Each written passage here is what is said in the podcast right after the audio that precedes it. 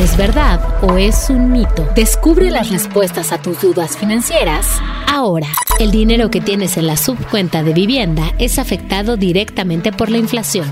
¿Verdad o mito? Mito. Este dinero que tienes si eres trabajador formal y cotizas al Infonavit genera rendimientos, por lo que está protegido contra la inflación. Los ahorros que tienes en Infonavit generan rendimientos que por ley deben ser iguales o superiores a la inflación. ¿Verdad o mito? Verdad. De esta forma, ese dinero conserva su valor a lo largo del tiempo en caso de que decidas utilizarlo como enganche para comprar una casa o terreno, mejorar una vivienda o recibirlo una vez que te jubile. El Instituto Nacional del Fondo para la Vivienda de los Trabajadores es una institución mutualista.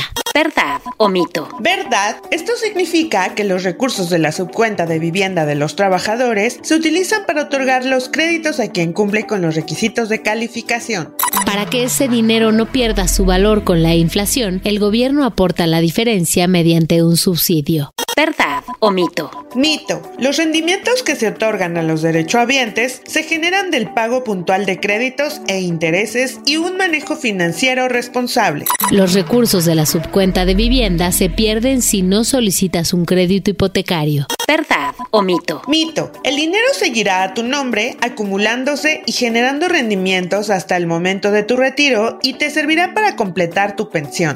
¿Verdad o mito?